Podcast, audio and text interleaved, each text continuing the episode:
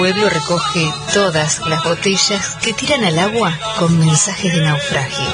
El pueblo es la gran memoria que recuerda todo lo que aparezca muerto en el olvido. Hay que buscar esas botellas y refrescar esa memoria. Leopoldo Marechal.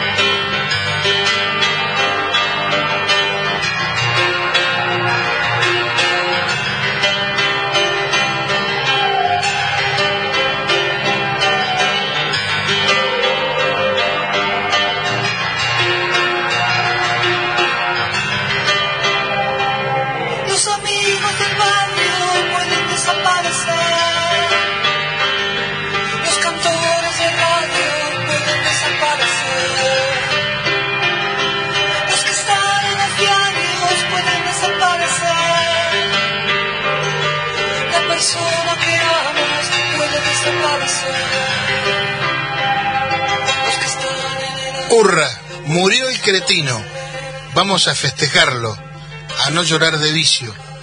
Que lloren sus iguales y se traguen sus lágrimas. Se acabó el monstruo prosa, se acabó para siempre. Vamos a festejarlo, a no ponernos tibios, a no creer que este es un muerto cualquiera. Vamos a festejarlo, a no volvernos flojos, a no olvidar que este es un muerto cualquiera. Vamos a festejarlo, a no volvernos flojos, a no olvidar que este es un muerto de mierda. Mario Benedetti. Muy buenos días y así arrancamos este programa de Botellas al Mar, como no podía ser de otra manera. Muy buenos días a todos, disculpen la, el, cambio de la habitualidad del inicio del programa, pero bueno, muy buenos días a todos, un saludo a Daniel Erger que está en la operación del programa como casi todos los sábados. Y muy buenos días a mis compañeros Juan Reginato y Daniel Guerín. No hay nada que perdonar, Claudio, buenos días. Eh, de- si empezaste con palabras de Benedetti, ¿qué, te vamos- qué vamos a decir de Mario Benedetti? Nada, nada, que creo que tendría que haber sido premio Nobel de literatura. Eso es lo que puedo decir de Mario. Y, y lo que leí es lo que puedo decir de Checolás. es claro, claro. Tal cual. claro, con, claro. con la certeza de que los dinosaurios van a desaparecer, ¿no? Sí, Eh, creo que, que el, el- el tema de fondo de Charlie es lo que es lo que nos da el marco del día de hoy. ¿no? Sí, y, y encima continuando en el horario de Radio Nacional, eh, adelante del programa de, de la Sí, gente claro. de hijos, eh, tiene una, una doble significación. Así que, nada, se murió Checolás, eh, los malos se mueren grandes, los buenos por ahí se van antes de tiempo. Es lo único que se me ocurre. Y no mucho más para esto. Y no mucho más, no vale la pena nombrarlo No, más, sí. y el, el tiempo se encargará del olvido. Sí, hubo otros que la, la impunidad eh, se, se fue con ellos eh, y, y vivieron en, en impunidad hasta el final de sus días. Felizmente, en este caso, no celebro su muerte, no me pongo triste por su muerte, pero que lo haya hecho en- en- con condena firme por el exterminio, por los peores crímenes más aberrantes que uno pueda imaginar y los que toda- y los que no imaginó aún los cometió este señor y, Y se murió preso, como se murió bien. condenado entonces está eh, Como debe ser. corresponde no es decir hay que pensar Alemania hace tres cuatro días eh, condenó a cadena perpetua a un responsable de, de- uno de los campos de exterminio nazis de 102 años. Obviamente la prisión no la va a cumplir y la cadena perpetua a los 102 años es de bien en absurda, ya no en abstracta, pero pe- pero celebro la justicia que tardísimo, encuentra culpable a alguien de 102 años y lo condena. Y con Echecolás ocurrió mucho antes de esa eh, eh, edad, y más allá de los teje y maneje, logramos quedar y que quede en prisión. No hay que olvidarse que fue uno de los que se estaba intentando beneficiarse por el 2 por 1 de esta corte, más la revocatoria de la prisión domiciliaria que salió y des salió en un ratito y en el des salió es una parodia de el descomer, El descomer. del descomer de los amigos Eh, pero pero pero ocurrió y, y se fue en prisión condenado podría haber seguido condenado hasta los 102 años se murió antes bueno Sí, sí. Yo creo, continuando con lo que decía hace un ratito, este, que lo que hay que destacar acá, porque parece que las cosas se normalizan y uno pierde el por ahí el sentido de la admiración, pero el trabajo que han hecho los organismos de derechos humanos en este sentido, yo creo que nunca debemos eh, dejarlo pasar, ¿no? Porque en buena parte, por supuesto que las instituciones de la democracia tiene que hacer su trabajo, pero si los organismos de derechos humanos, toda la gente involucrada en el tema, no hubiera hecho un trabajo de cuánto, de 40 años, Sí, más, Sí, este, Eh, Incansable, además, ¿no? no no es más de So- 40. sobreponiéndose a, lo- a- a los indultos, inclusive, de, la, del- del- de las primeras juntas. Así que sí, eh, pero, pero además, eh, digo, la, la implicancia de esto, porque a veces puede parecer de que eh, de estos personajes eh, solo, solo actuaron en aquel momento y en aquellos lugares y que sus maldades solo terminaron en ese momento y en esos lugares. Y la verdad es que no. No, la verdad es que hay que volver a recordarlo porque hoy la seguimos padeciendo. En el programa de hoy vamos a abordar el tema de la pobreza en nuestro país. Y ese plan sistemático de desaparición tuvo que ver con instalar un sistema que nos garantizaba pobreza permanente por muchos años. Y hoy la padecemos, la padecen compañeros nuestros, compatriotas nuestros. Entonces no es un recuerdo de aquello que pasó, es una lectura de lo que sigue pasando. Entonces, eh, así como decimos que la desaparición de personas es un crimen de carácter permanente, porque en tanto la persona continúa desaparecida, en tanto pase el tiempo sin saber dónde está, ese crimen se perpetúa. Y de alguna manera, y creo que no es una interpretación caprichosa, el genocidio económico, el, el desastre económico que, que inaugura, que implementa la dictadura, llega hasta nuestros días. Con sus más y con sus menos, con sus distintos escenarios, con las distintas personas que han intervenido, pero lo cierto es, como decís vos, Juan, que la situación económica de penuria y de sufrimiento de tantos argentinos comienza en el 76 y comienza de la mano de personajes como este al que aludimos. Sí, además se fue con un secreto, con muchos secretos.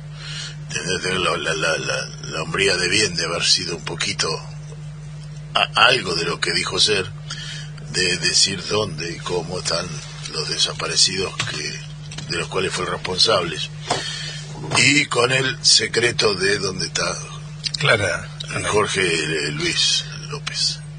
en ambos casos tiene No, que ver, sí, con la- Eh, y esto, bueno, se van los dinosaurios, quedan nuestras memorias, pero los dinosaurios se van y continúan el daño por el tiempo indeterminado. ¿no? Eh, pero bueno, Sí, la No última, la, la- la última cosa que se me ocurre que todo eso fue posible, además, ¿sí? porque las, las fuerzas del campo popular se dividieron. Y esto tiene que ver con nuestra realidad también de hoy. ¿no? Es decir, no nos podemos dar el lujo de que las fuerzas populares se dividan, se separen, exacerben las diferencias y demás. Bueno, y Eso es lo que tenemos enfrente. muy relacionado con lo que estás diciendo, eh, me das marco para describir por ahí las circunstancias, ayer primero de julio recordamos un nuevo aniversario de la muerte del general Perón. Eh, hace tantos años nos, levanta, nos levantamos, no, pero fue después del mediodía, nos enteramos de la noticia de, de la partida del general. Eh, y la verdad es que se fue en un marco como en el que describí, de enfrentamientos externos, de diferencias exacerbadas. En ese sentido, traje un compilado muy, muy cortito del último discurso de Perón en Plaza de Mayo, donde prácticamente una hora a la distancia ve que se estaba despidiendo, y un pedacito muy cortito del discurso de Ricardo Balbín en el Congreso cuando lo despide porque de alguna manera caracteriza. Después lo, lo seguimos analizando. Estamos luchando por superar los que nos han dejado en la República. Y en esa lucha no debe faltar un solo argentino que tenga un corazón bien templado. Yo, yo llevaré grabada en mi retina este maravilloso espectáculo en que el pueblo trabajador de la, de la ciudad de Buenos Aires y de la provincia de Buenos Aires me trae el mensaje que yo necesito. Compañeros, con este agradecimiento quiero hacer llegar a todo el pueblo de la República nuestros deseos de seguir trabajando para reconstruir nuestro país y para liberarlo. Esas, esas consignas que más que mías son del pueblo argentino, nosotros las defenderemos hasta el último aliento. Finalmente, compañeros, les agradezco profundamente el que hayan llegado hasta esta histórica Plaza de Mayo. Yo llevo, llevo en mis oídos la más maravillosa música que para mí es la palabra del pueblo argentino. Los grandes muertos dejan siempre el mensaje Habrán de disculparme que en esta instancia de la historia de los argentinos, precisamente en estos días de junio, hace 41 años, el país enterraba a otro gran presidente, el doctor Hipólito Yrigoyen. Lo acompañó su pueblo con fuerza y con vigor, pero las importantes divergencias de entonces colocaron al país en largas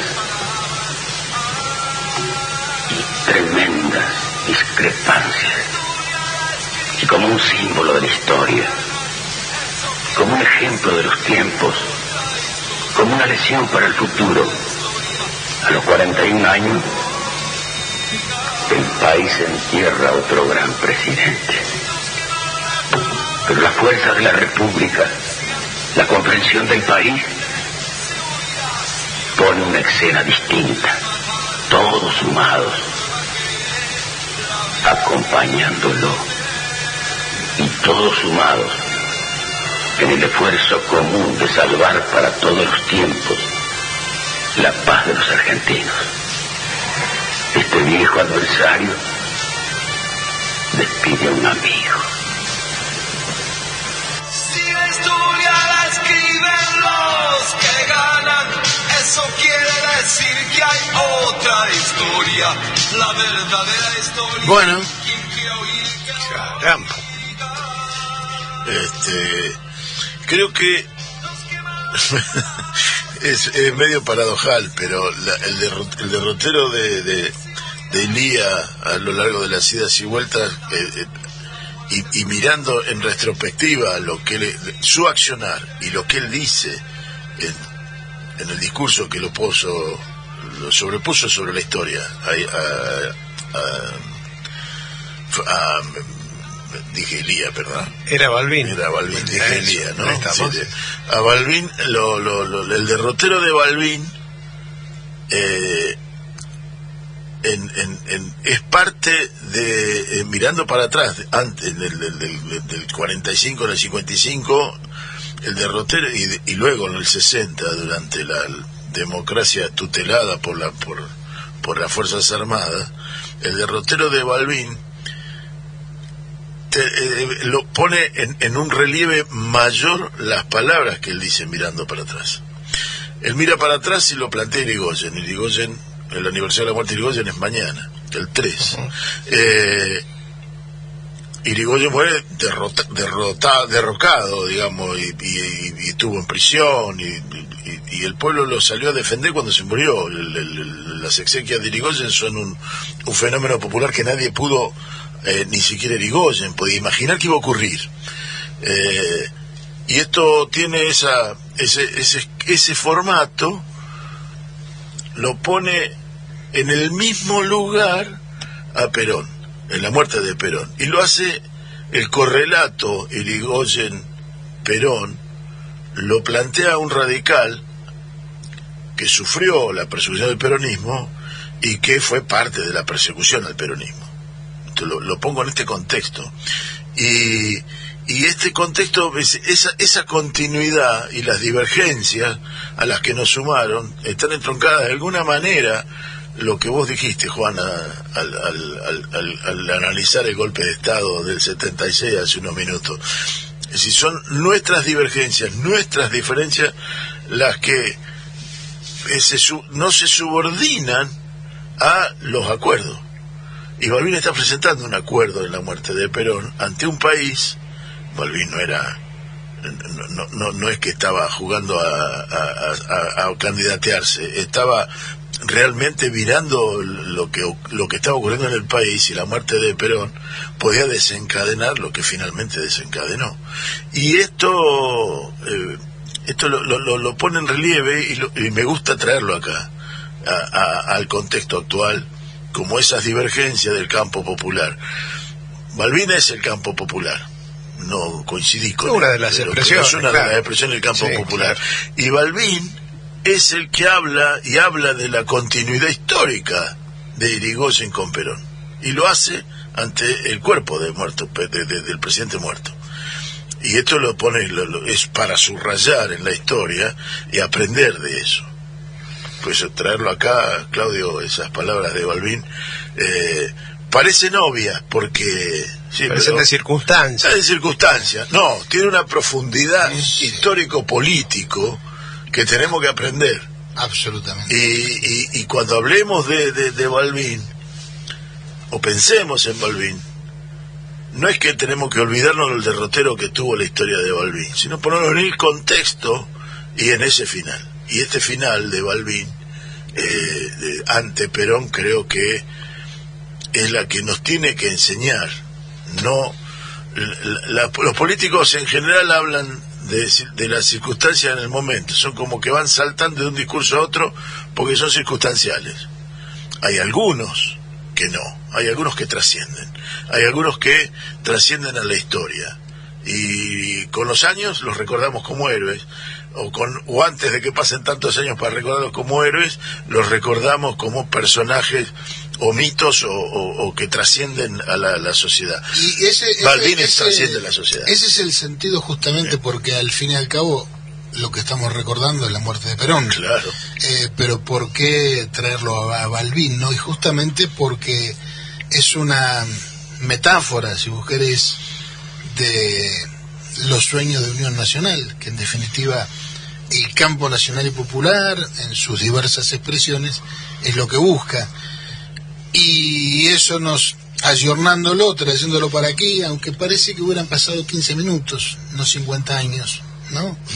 Pero si uno lo, lo trae a la actualidad, este, ve que el campo nacional y popular sigue por ahí debatiéndose en, en diferencias que finalmente no son tan profundas, que son más herramientales que estratégicas. Entonces a veces uno se pregunta, la pucha, pasaron 50 años y no aprendimos nada. Eso lo dejo planteado. Claro. Es, es un buen día para, para plantearlo, ¿no? La, la, la muerte de Checolás nos dice ¿qué, qué diferencias tenemos entre nosotros frente a ese monstruo. ¿Cuáles son de verdad nuestras diferencias? ¿Sí? ¿Cuáles son? Claro. También eh, vos trajiste a, a, a Balvin acá a la, a la escena en el recordatorio de Perón, también lo que nos marca es la necesidad de cuidar hoy a nuestra democracia desde los pequeños gestos. Y acá hay una pregunta dando vueltas que tiene que ver con algunos de los temas de la semana, ¿no? ¿Cuántos radicales han condenado de alguna manera el manejo de la justicia que hace Gerardo Morales en Jujuy? Porque es, es este espantoso el manejo de la justicia que hace. Y la pregunta es, pero es de buena, con, buena disposición a los radicales a quienes creemos que todavía tienen algún grado de- de- de pertenencia a ese campo nacional y popular. Hay otros que definitivamente ya no lo están, ¿cierto? Pero, pero hay un sector que sí. ¿Cuántos se han indignado por la situación de la justicia en Jujuy? Porque eso es defender la democracia, no es recitar el preámbulo, que lo hacía muy bien Alfonsín. Y que era correcto hacerlo en la campaña en ese momento de, de había que la hacerlo. dictadura, claro. En ese momento había que hacerlo. Sí. Hay que agarrar y, y- y- y- y exponer esas situaciones. Claro, y digo, los herederos de aquel que se animó a juzgar a las juntas, porque por ahí nos olvidamos, pero había que juzgar a las juntas ¿eh? en, el- en aquella época. Bueno, los herederos de esa tradición, que yo reivindico, por supuesto, creo que todos nosotros... Pasó a la historia de la. Argentina. Exactamente. Le re- reivindico como que Argentina. Exactamente. eh, hasta nos ha, digamos, puesto en un lugar en el escenario mundial eh, distinto, ¿no? Pero bueno, como los herederos de esa tradición no, no gritan lo suficiente por la injusticia que se está cometiendo con Milagro Sala. Y esto, independientemente de si indulto sí, indulto no, que si es federal, que si es... Pero en la profundidad del corazón de cada uno, hemos gritado, y, me incluyo en la pregunta, ¿hemos gritado lo suficiente esa injusticia?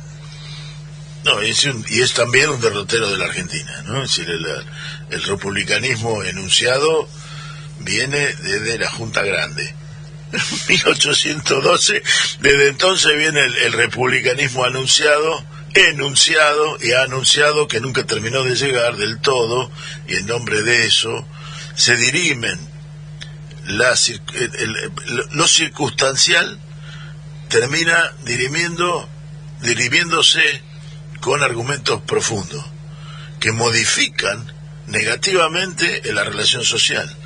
Porque uno puede entender desde la política que Milagro Sala, libre, y la organización Tupac Amaru entorpece o puede preocupar a, a Disputa un más que gobierno, disputa, terri- Disputa, disputa disputa un territorio. Entonces, disputa. la forma sencilla de, dispute, de, de, de simplificar esa- esas- eso es una, una salida política restreñida y renegada de la República. Uno lo mira de lejos y dice, bueno, lo hace un radical, entonces está bien, dice el radical. Lo inverso, ¿eh? Vale para cualquiera. Vale Sí, para el cuidado cualquiera. es para todos. El cuidado es para todos, porque cortes como la jujeña debe haber en varias provincias. Entonces, eh, la, de la, la de Jujuy trasciende por la barbaridad que hace, que trasciende. Pero en Buenos Aires no estamos lejos de una persecución similar, equivalente, con otro, eh, otro, otro resultado. Y persecución en la cual uno se pregunta si en definitiva el crimen es hacerle casas a los negros. No, el mayor delito de Milagro Sala es haber hecho casas en Jujuy. Y encima con Y baratas. piletas. Y encima Y con baratas. Y es encima baratas. atentatorio del, del, del sistema. Sí, sí. Entonces Ese es el parecería... todo lo demás no, por todo lo demás no se la juzga eh, a- ni a ella ni a- son las, las, las Es muy excusas que hay. interesante porque cuando se habla de defalco, de dinero, que es un número que sigue en el aire sin ninguna prueba, eh, no contrata. Es decir, que si se hubiese afanado toda esa guita y hubiese hecho todo lo que hizo, tendría que ser ministra de Economía. Claro, por lo menos. No, por lo menos, ¿no? Pero Pero no, lo es- que hizo está. Es imperdonable. Lo que hizo está. Lo quieren Claro. ocultar, pero está. La pileta existe. Que no tenga agua en niños jugando hoy es una decisión del gobierno de la provincia, pero está, ¿eh? Sí, sí, la, digamos, la alfombra que puso la reta en Capital imitando una pileta, Una- esa Sí. seguramente ya no está porque se haber roto. el piso lo pinta cualquiera. Un- pero- Una invitación a los amigos radicales que están escuchando es anímense por un ratito a pegarse a la democracia, ser por un ratito rebeldes de lo que les están estableciendo en ese partido al cual están degradando. Anímense, vale la pena. Sí, y un, un partido con esa tradición, totalmente. Les voy a Y proponer... nosotros reivindicamos a Irigoyen. Es- exactamente. Y para nosotros no es un populista degradado ni degradante como se lo plantean sus socios. Señores, les planteo un corte musical para aflojar un poco las tensiones, eh, recordando a María Gabriela Pumer, que el 30 de junio se cumplió un año de su partida, una guitarrista excepcional que participó en varios discos con Charlie García y fue una de las fundadoras de Viudas e Hijas del Rock and Roll. Así que la recordamos con Día de Amor.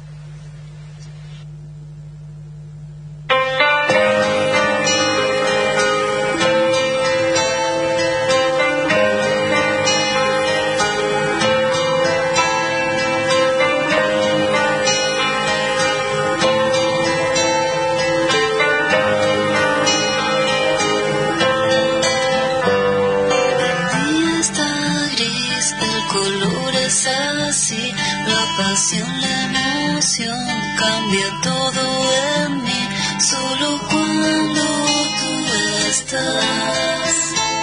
Solo tú sabes mirarme así, tus ojos son miel y lo dulce es así, la razón, la verdad, cuesta tanto decir, solo cuando tú estás, tú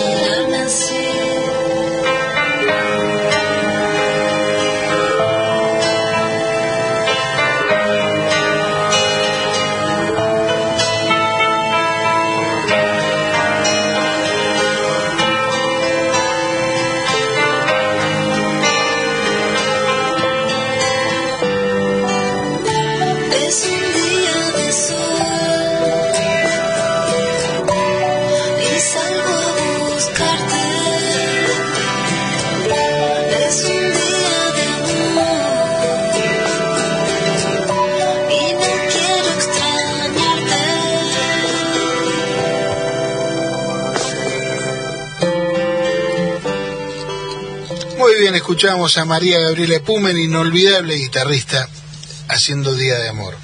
Y ya nos metemos en la primera entrevista de la mañana.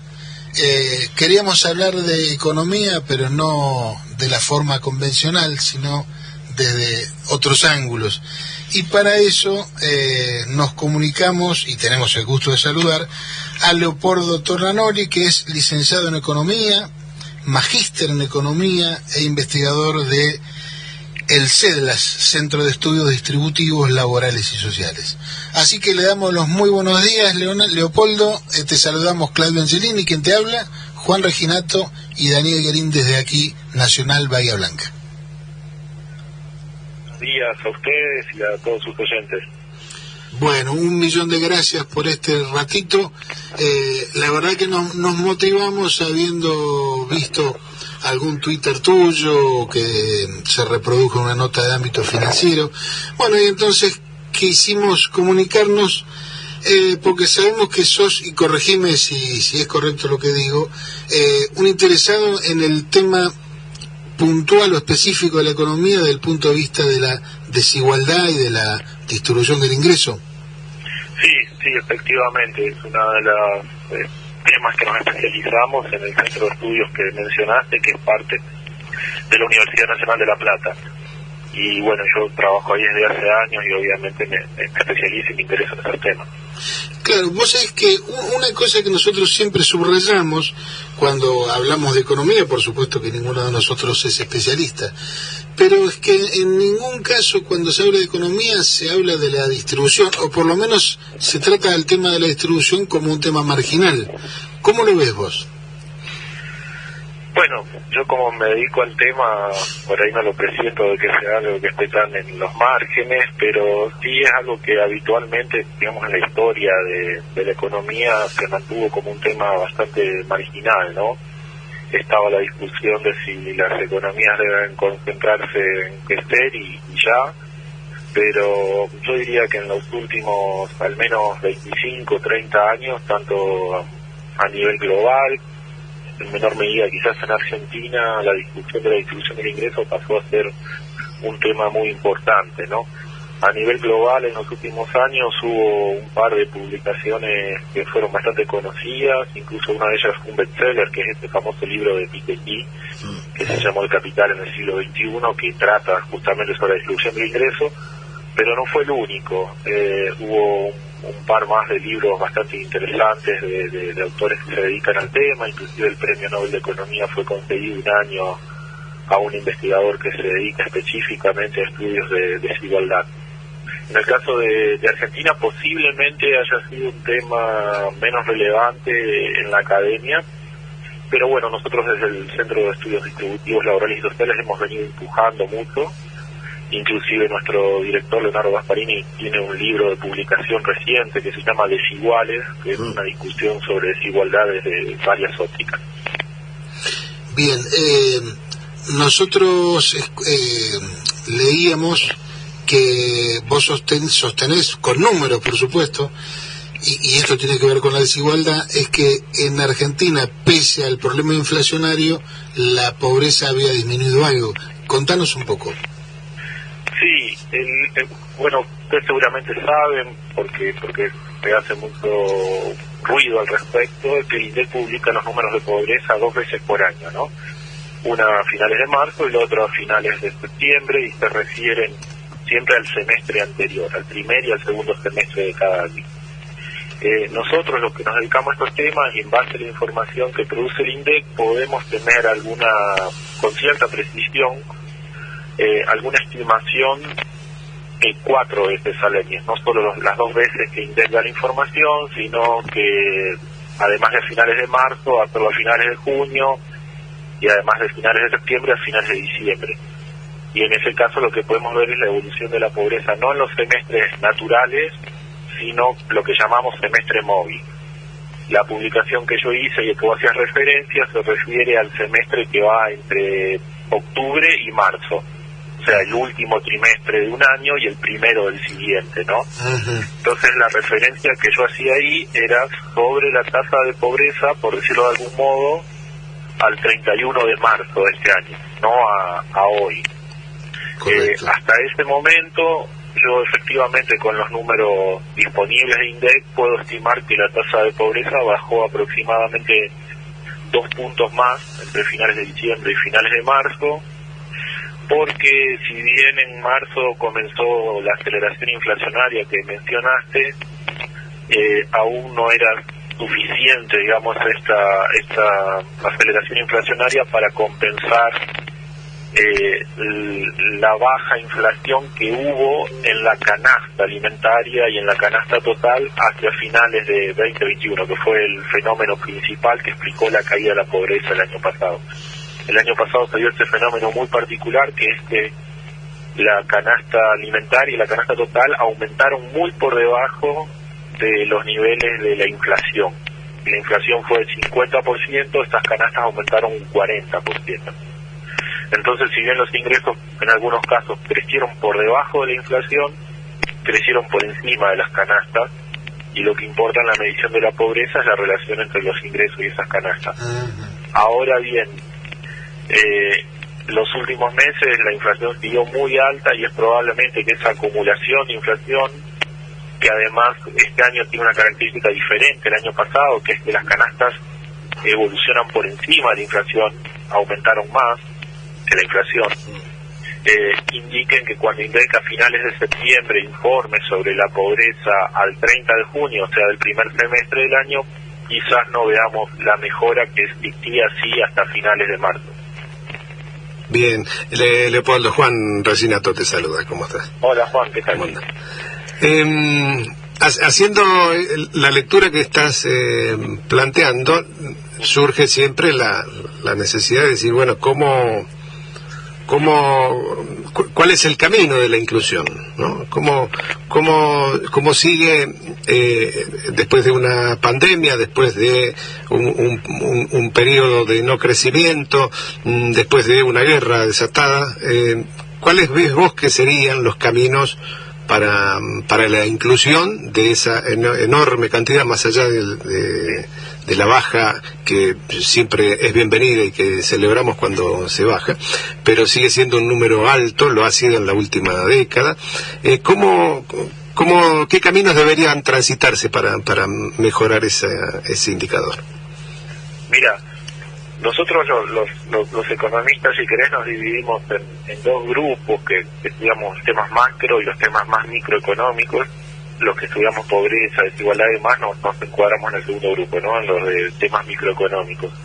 En ese sentido, nosotros nos especializamos y estudiamos políticas específicas para, no sé, mejorar la empleabilidad, mejorar eh, la- los niveles de educación y salud de los hijos, de las familias vulnerables, y en general todo tipo de políticas que sirven para lo que llamamos romper el círculo vicioso de la pobreza, ¿no? Esa transmisión intergeneracional de pobreza de padres pobres a hijos pobres.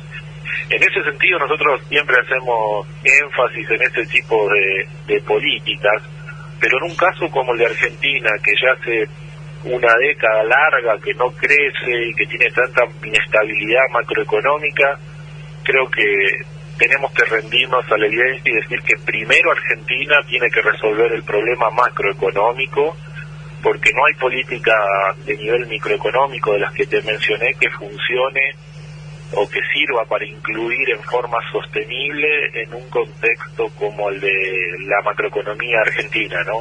Con tanta volatilidad, con tantos años de recesión, con crisis y demás. Yo creo que en Argentina la estabilización de la economía y, y, y el reiniciar un sendero de crecimiento eh, sería el, el mecanismo de primer orden que necesitamos para, para empezar a, a reducir la pobreza y a incluir más gente. De hecho, yo a veces menciono un cálculo que hice con, con datos de, de otros países y es el siguiente. Si Argentina hubiera crecido en los últimos 10 años a tasas similares a los que hicieron los países eh, vecinos, por ejemplo Uruguay, Uruguay es un país que en los últimos 10 años no tuvo un crecimiento espectacular, pero tuvo un crecimiento positivo, cosa que no ocurrió en Argentina. Si Argentina hubiera tenido ese crecimiento en los últimos 10 años, que repito, no fue algo espectacular o brillante, sino algo, si querés decirlo de algún modo, normal, hoy la tasa de pobreza sería 10 puntos menos en Argentina. Que igual seguiría siendo un problema grande, pero Claro, pero- digamos entonces que tendríamos al menos uno de cada tres argentinos que es pobre, no sería pobre hoy.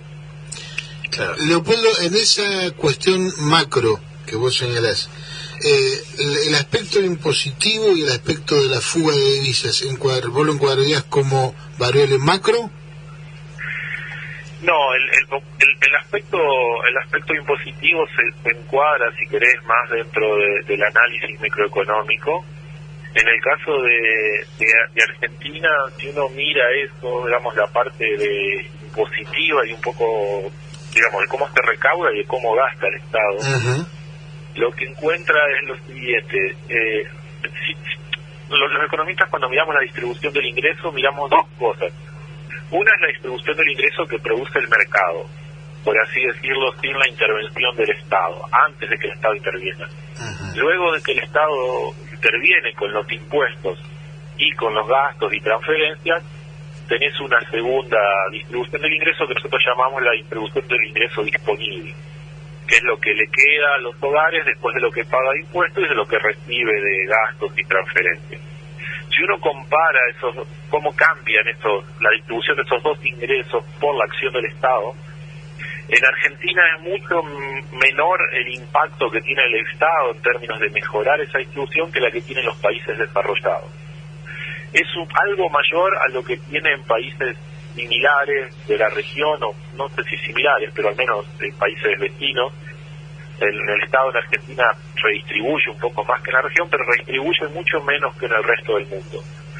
Eh, por ejemplo, no sé, países tradicionales de Europa, de la Europa occidental, como Francia, Italia, España y varios de ellos, tienen una distribución de mercado similar a la de Argentina, pero tienen una distribución luego de la acción del Estado muchísimo mejor. O sea, el Estado es mucho más eficiente en la redistribución del ingreso.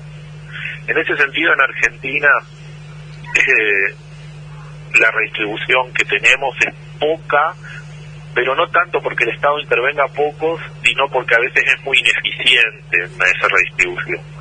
Por ejemplo, un caso que día a día discutimos es el de las tarifas de los servicios públicos, ¿no? Eh, los servicios públicos se llevan algo así como entre 13 y 15, 15% de los subsidios a los servicios del gasto del Estado en Argentina.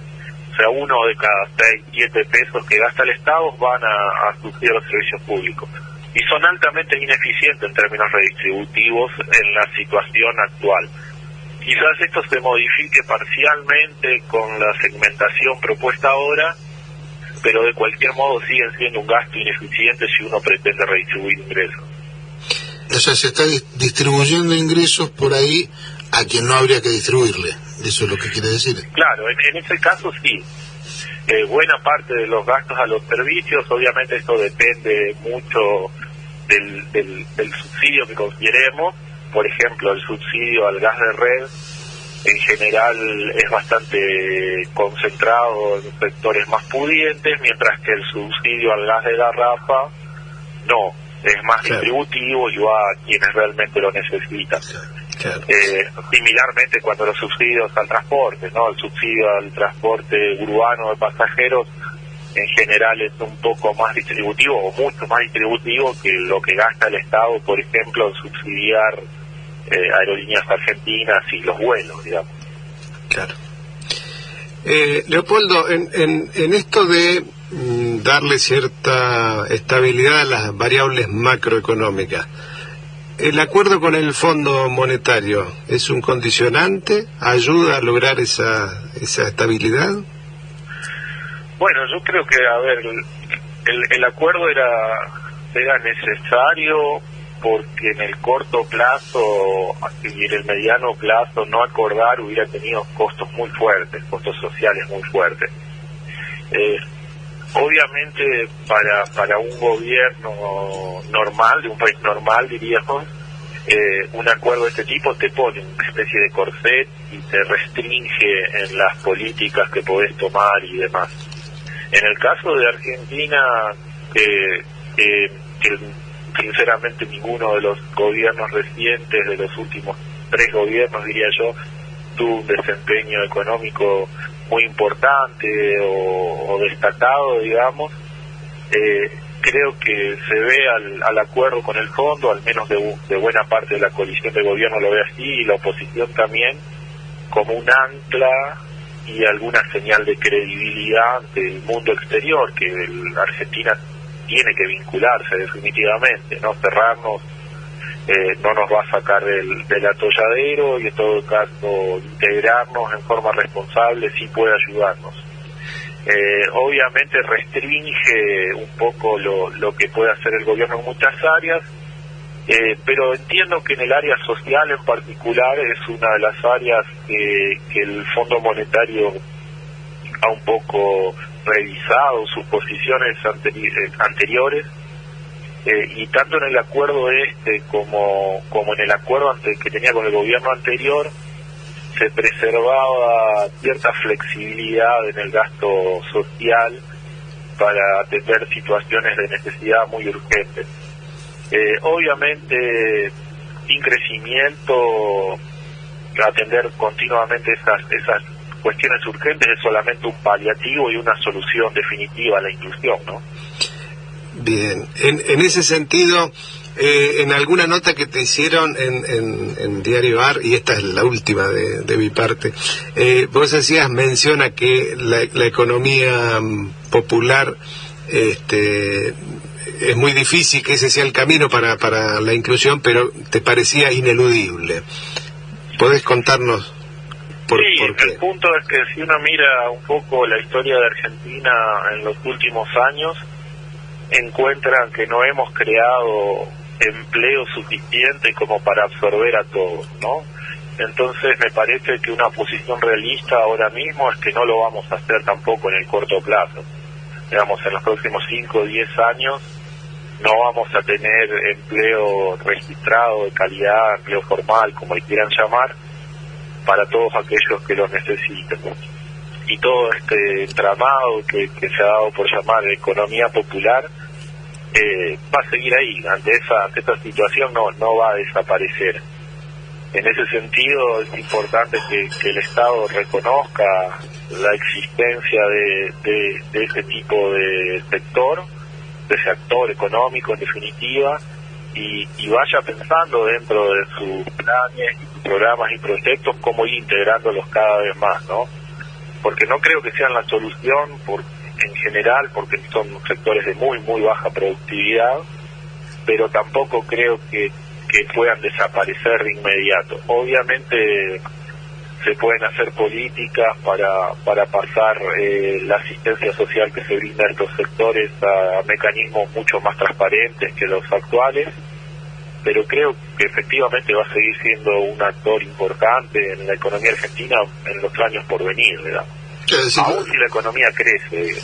claro, lo, lo ves como una herramienta de transición que habrá que utilizar mientras el mercado laboral así lo, lo, lo, requiera, ¿no? Sí, el mercado laboral en Argentina ni siquiera en los años de, de la, de la convertibilidad y en los años luego de, de la salida de la convertibilidad, en los mejores momentos de la convertibilidad y en los momentos posteriores a la salida, cuando se dieron lo que se llamaron o, las tasas chinas, por ejemplo, donde la economía creció muchísimo año a año, ni siquiera en ese momento el- la economía fue capaz de crear la cantidad de empleo de calidad que necesitábamos. Si, si, si hacemos referencia, por ejemplo, a la principal política de protección social que tiene Argentina hoy, que es la asignación universal por hijos, ustedes recordarán que, la, que fue creada a finales de 2009. Y a finales de 2009 Argentina venía de 5 o 6 años de crecimiento fuerte. Claro. Eh, y recién en ese momento como que el Estado se da cuenta de que aún creciendo fuerte queda un sector de la economía que, que no que el mercado no incluye digo. Claro. y ahí se toma la decisión de implementar esta política Claro, ahí es donde es lo que vos señalás como el Estado interviniendo en la redistribución. Yo una, una última de mi parte, Leopoldo, y desde ya agradeciéndote este rato. La cuestión es, hace pocos días el gobierno instrumentó, el Banco Central instrumentó una medida para eh, propender a, a que aumenten un poco las reservas porque se estaban se estaban disminuyendo pese a haber una balanza comercial superavitaria. Pero la pregunta es, ¿es posible plantearse crecimiento, el bienestar de la población con el nivel de fuga de capitales que tenemos, tuvimos y seguimos teniendo? No se habla de 400 mil millones de dólares de argentinos en el exterior, no sé cuál es la cifra exacta, pero ¿es posible plantearse un futuro con ese nivel de fuga? no evidentemente no podemos eh, crear una economía estable con, con una situación como esa que, que la que necesitamos eh, más dólares de lo que producimos yo no sé si lo si lo pondría en una connotación tan negativa eh, como fuga porque la idea de fuga que habitualmente se transmite es gente sacando forma, si querés, ilegal recursos del sistema. Y en gran medida esa cantidad de dólares que salen, no necesariamente son dólares que salen del país, son también los dólares que compramos mes a mes y lo metemos en el colchón o en la caja de seguridad o lo que sea, digamos. Esa cantidad de millones que se menciona son dólares fuera del sistema formal, por así decirlo, financiero formal. Y este es un problema que tiene que ver con la inestabilidad de la moneda en Argentina, ¿no? Que pasa también con los problemas macro. Porque todos cuando tenemos dos pesos de sobra, en Argentina tendemos a dolarizarnos y no los hacemos porque seamos fanáticos de, del dólar o de la economía americana, norteamericana, sino porque sabemos que si lo dejamos en peso, lo más probable es que pierda poder adquisitivo rápidamente. Eh, eso ha ocurrido en, todos los tiempos en Argentina y es precisamente una de las causas, una de las causas que explica eso es la elevada inflación. Argentina es dentro del contexto internacional el país que más constantemente ha tenido inflación en los últimos 40, 50 años. Entonces es natural que todos traten de protegerse. Pero claro, si no solucionamos ese problema, que es un problema de primer orden, obviamente vamos a estar con, con esta inestabilidad constante que imposibilita el desarrollo, como mencionaba. Claro, eso refuerza tu tesis que dijiste al principio, este, hay que hay que arreglar imprescindiblemente las variables macroeconómicas para, para poder salir adelante, ¿no? Sí, definitivamente, de acuerdo. Bueno, Leopoldo, te damos muchísimas gracias por este rato eh, y te comprometemos a seguir charlando cualquier sábado de estos porque realmente el tema económico es el tema sobre el cual giran un montón de cosas, ¿no? Sí, claro, moldea nuestras vidas diarias, ¿no? Exactamente. Sí, estaremos hablando entonces cuando quieran. Bueno, te mandamos un gran abrazo. Muchas gracias. Era Leopoldo Tornaroli, magíster en economía e integrante del CEDLAS, un centro cuyo, digamos, motivo de existencia y de estudio es la desigualdad y, en definitiva, digo yo, el bienestar de la gente. Sí, vos, vos mencionabas la, la ventaja o la necesidad de poder hablar de economía con, con, este, con quienes, además de conocer la ciencia, no son operadores de determinados intereses o en todo caso, ¿sí? están formados en una universidad pública, se dedican al estudio de los temas que tienen que ver con el bienestar de la, de la población. Y entonces se puede hablar de economía, se puede hablar de los temas, pero no hay una y por supuesto tiene su cada uno su, su, visión y su línea para plantear. Muy respetable. Pero está descartado la, la, operación, que es lo que nosotros vemos habitualmente cuando ponen a cualquier chanta a hablar de economía que todas las veces le ha pifiado y lo siguen llamando a, a dar sus opiniones. Y eso la única explicación es que están operando para alguien. Son quienes dan el, el sustento teórico e ideológico. Si fuera por el resultado, nadie lo contrataría. Yo no, no contrataría a Osvaldo Granados para mi empresa si tuviera una empresa, porque me fundo en dos meses, porque no la pega nunca. Sí, pero lo mandaría a la radio y a la televisión para que. Porque vos tenés, el juego tuyo es otro, ¿no? Ahora, si además de la empresa tengo una radio, bueno, de pronto. Algo claro, en esas cosas. Estimadísimos, nos estamos yendo a las noticias de Nacional. Un saludo cortito. Hoy es el Día Internacional de las Cooperativas, así que desde acá a un movimiento que tiene más de 100 años. Este, pero bueno, en otro momento hablaremos de esto, pero hoy es el día. Eh, eh, sí, claro. no, podemos Ha, renovado la presidencia de la Asociación Cooperativas eh, Internacional, este, un un paisano de estos lugares, así que tenemos que, y pronto tomar podemos, hablar de la Asociación de Cooperativas Argentinas en su rol de exportador de cereales, la mano que puede dar a esto de lo que estábamos hablando. Viste vos que todo cierra. Nos vamos a las noticias escuchando a Hugo Fatoruso, conmigo,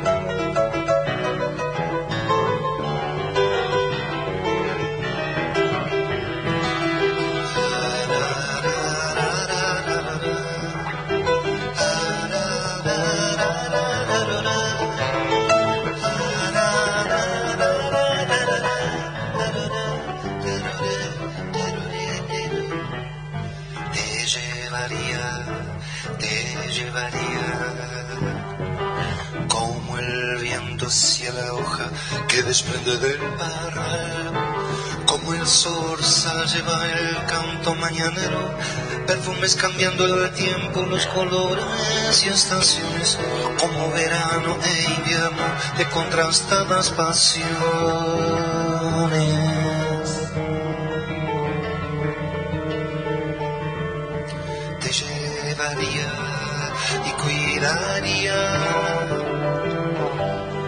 Las espinas se aparten cuando al verte caminar. Si te saluda el rosal o te refresca la fuente, la paz rodea tu mente o alguien te quiera dañar.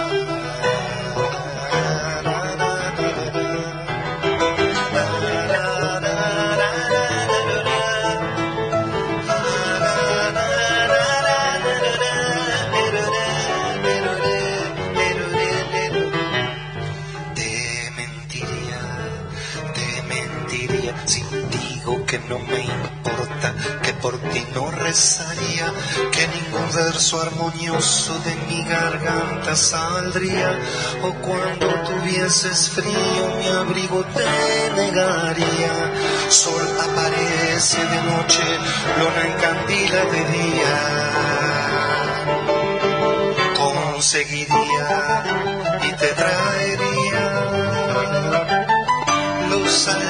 manantiales, costas oro y estrelladas, cielos, campo y litoral, como a tus pies el sendero, también luz primaveral, la que en tu mirada brilla, y así yo te llevaría,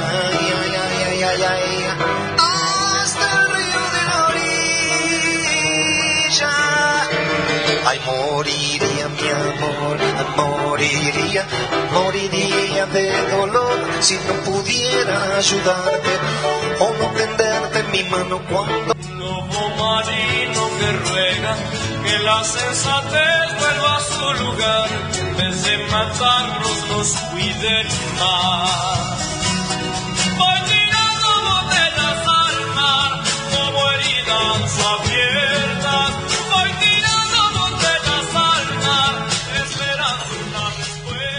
Hace dos semanas recordábamos el nacimiento de Leopoldo Marechal, el autor de esa pequeña frase con la que todos los sábados empezamos el programa.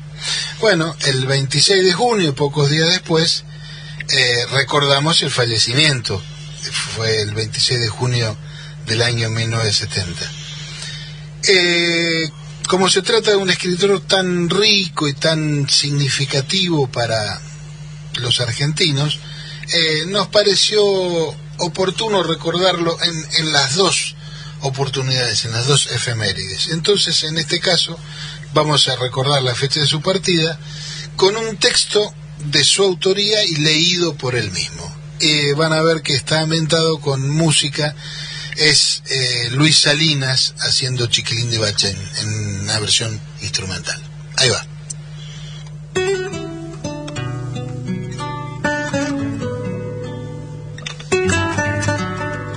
Largo día de cólera.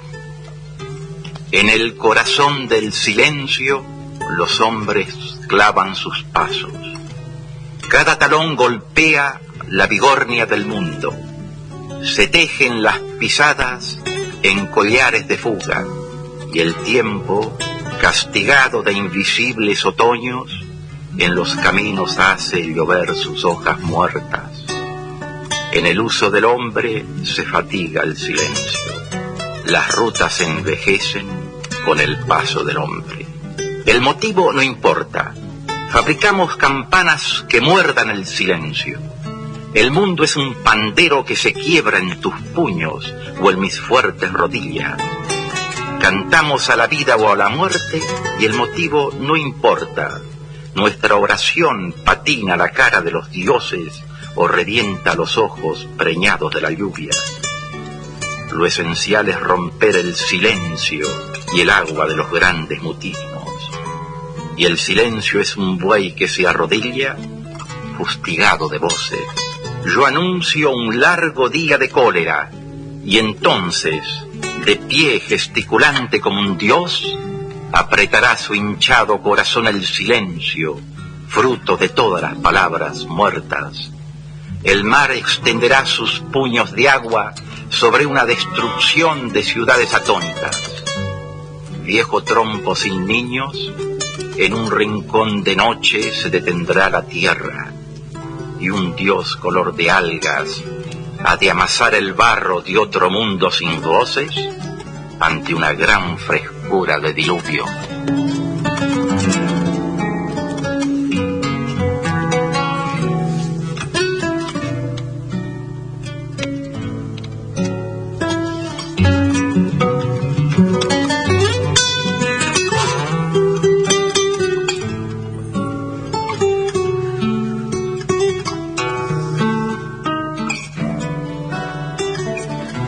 Vida no es la que uno vivió, sino la que uno recuerda y cómo la recuerda para contarla.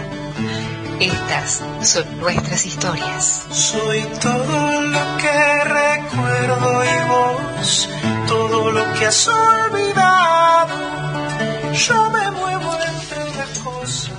Y continuando con la conmemoración de la partida de General Perón, este, por ahí hemos hecho análisis históricos, políticos, pero también, y en el caso de Perón especialmente, también nos parece importante hacer el análisis desde las tripas, desde los afectos. Y para eso quisimos hablar con un viejo amigo, o con un amigo viejo, que tiene más de 80 y es un peronista de toda la vida. Y estoy hablando de el amigo José Carlos Mancini. José, Claudio, Daniel Guerín y Juan Reginato, te saludamos, te mandamos un gran abrazo desde aquí de Radio Nacional. Hola. Hola. Me- Claudio, buen día. ¿Me escuchás bien, José? Te escucho bien, querido. ¿Cómo andas? Bueno, bien, eh, muy, muy contentos de poder hablar al aire cinco minutitos con vos nada más. Eh, Pero como decía recién en la introducción, este, para ver un poco el, el aspecto afectivo, digamos, de la relación del líder, del general Perón, con su pueblo. Y nos pareció, bueno, que vos sos uno de los más indicados para, para hablar de eso. Contanos a, a tu juicio, lo que vos quieras, ¿cómo lo, lo viste en aquella época Perón? Vos eras chiquito, bueno, ¿cómo evolucionó tu, tu conocimiento del hombre? En fin, te Yo escuchamos. conocí a Perón cuando tenía nueve años. Vino a Bahía Blanca en el año 1945, calculo yo, antes del 46 para eh, postularse para la presidencia. Ajá. Sí, sí, nueve años tenía. Me escapé de mi casa, vivía en la calle Patricios, en la primera cuadra.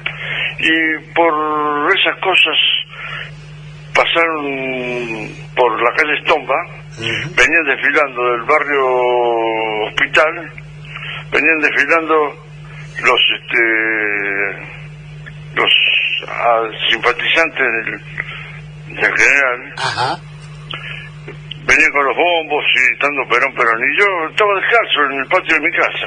Salí corriendo y me acoplé a la caravana por la calle Estomba descalzo. Iban para el teatro municipal. Llegaron a la calle Alcina, por supuesto doblaron, yo también doblé. Y este, bueno, y a la tardecita habló, me quedó grabado la presencia de Perón que susurraba a verlo, verlo y escucharlo, ni te cuento. Comenzó a hablar a eso de las... ya estaba oscureciendo. Y me, me impactó la voz y las cosas que dijo con respecto a, a, las, a los humildes y a los trabajadores.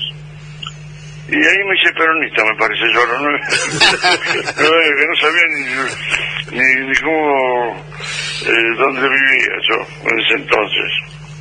Pero Así que, como, este, como, como que algo, algo te dijo dentro tuyo que ese, ese Sí, me pareció, me pareció, no había escuchado nunca hablar de esa manera, a pesar de que era chico, lamentablemente eh, no tuve una infancia muy, muy, muy, a- después la vida me, me,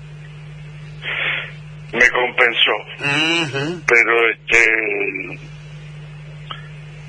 allí comencé a ver las cosas que gente que no tenía casa empezaron a tener casa, este, gente que no tenía trabajo empezó a tener trabajo.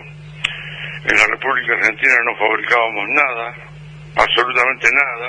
Empezamos empezaron a hacer bicicletas, motos, motonetas, autos, picar, camiones, tractores, cosechadores, implementos agrícolas de todo tipo, hasta aviones y buques.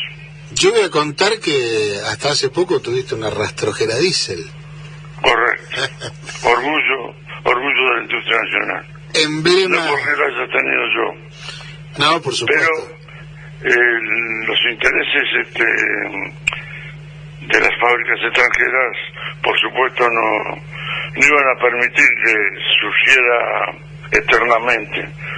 Pero la, la picabra extranjera no tuvo que envidiarle absolutamente nada. Posiblemente en equipamiento, pero después como mecánica, Y de primera línea. nadie más calificado que vos para decirlo porque vamos a contar que vos sos un mecánico excepcional. Este, No, no sé si es. Sí, sí, sí. Lo que me considero honesto.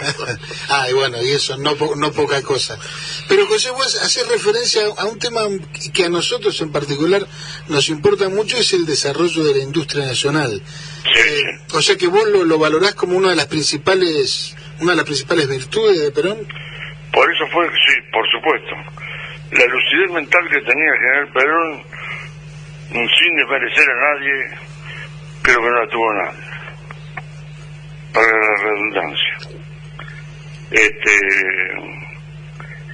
él fue, él fue brillante en su vida política militar. Fue profesor de filosofía y letra, esgrimista, boxeador, jinete. Era un hombre completo. eh, Son de esos que nacen de vez en cuando. muy de vez no en nacen todos. Son los grandes líderes. Por eso llegan a ser los grandes líderes. Los que no soportaron algunas fuerzas este, opuestas, no soportaron que surgiera semejante hombre fuera de serie. José, Y lo mío es eh, la vida por Perón. Claro. No fue eh, un- una proclama. Era la vida por Perón. Yo me hubiera jugado la vida por Perón, como me la quise jugar y bueno, no me dieron la oportunidad. Pero el día de la revolución del 55, yo trabajaba en, en una casa de ratificación en la calle Colón, y este, en vez de irme para mi casa, me fui a la, al sindicato, porque en aquel entonces ya nos defenestraban, diciendo que en los sindicatos había armas. Fui a buscar a ver si había armas, para enfrentar una locura, ¿no? Está bien, tenía 18 años, pero estaba, mm, estaba fanatizado con el general Juan Domingo Perón y con Evita, una compañera extraordinaria. Eso te iba a preguntar, José. ¿Eh? ¿Cómo? José, Juan Reginato te saluda. Eh, te, te iba a preguntar justamente por eso, ¿no? Es decir, vos llegaste a conocer a Eva eh, eh, en, en la época, por lo menos. Eh, y, y qué... No, en una oportunidad la- yo trabajaba en la Unión Europea Metalúrgica y este nos fuimos, tuvimos que ir a La Plata y en aquel entonces gobernaba el, para la redundancia, el gobernador Aloe. Y fuimos un viernes, sábado y domingo. Y el sábado nos reunimos con el gobernador en la Casa Blanca de La Plata y nos dijeron que el domingo íbamos a conocer al general Juan Domingo Perón. Oh, yo estaba enloquecido, tenía 18 años. No sé qué pasó y no pudimos, no pudimos, tuvo un compromiso el general y no, no nos pudo recibir en Buenos Aires. Pero estoy seguro que si me hubiese ido a Buenos Aires y me llega a dar la mano el general Perón, hoy mi mano derecha estaría en un frasco con formol. No se hubiera lavado. No era muy fanático. José, y, y- qué bárbaro, qué, qué, qué lindo escuchar este estas historias.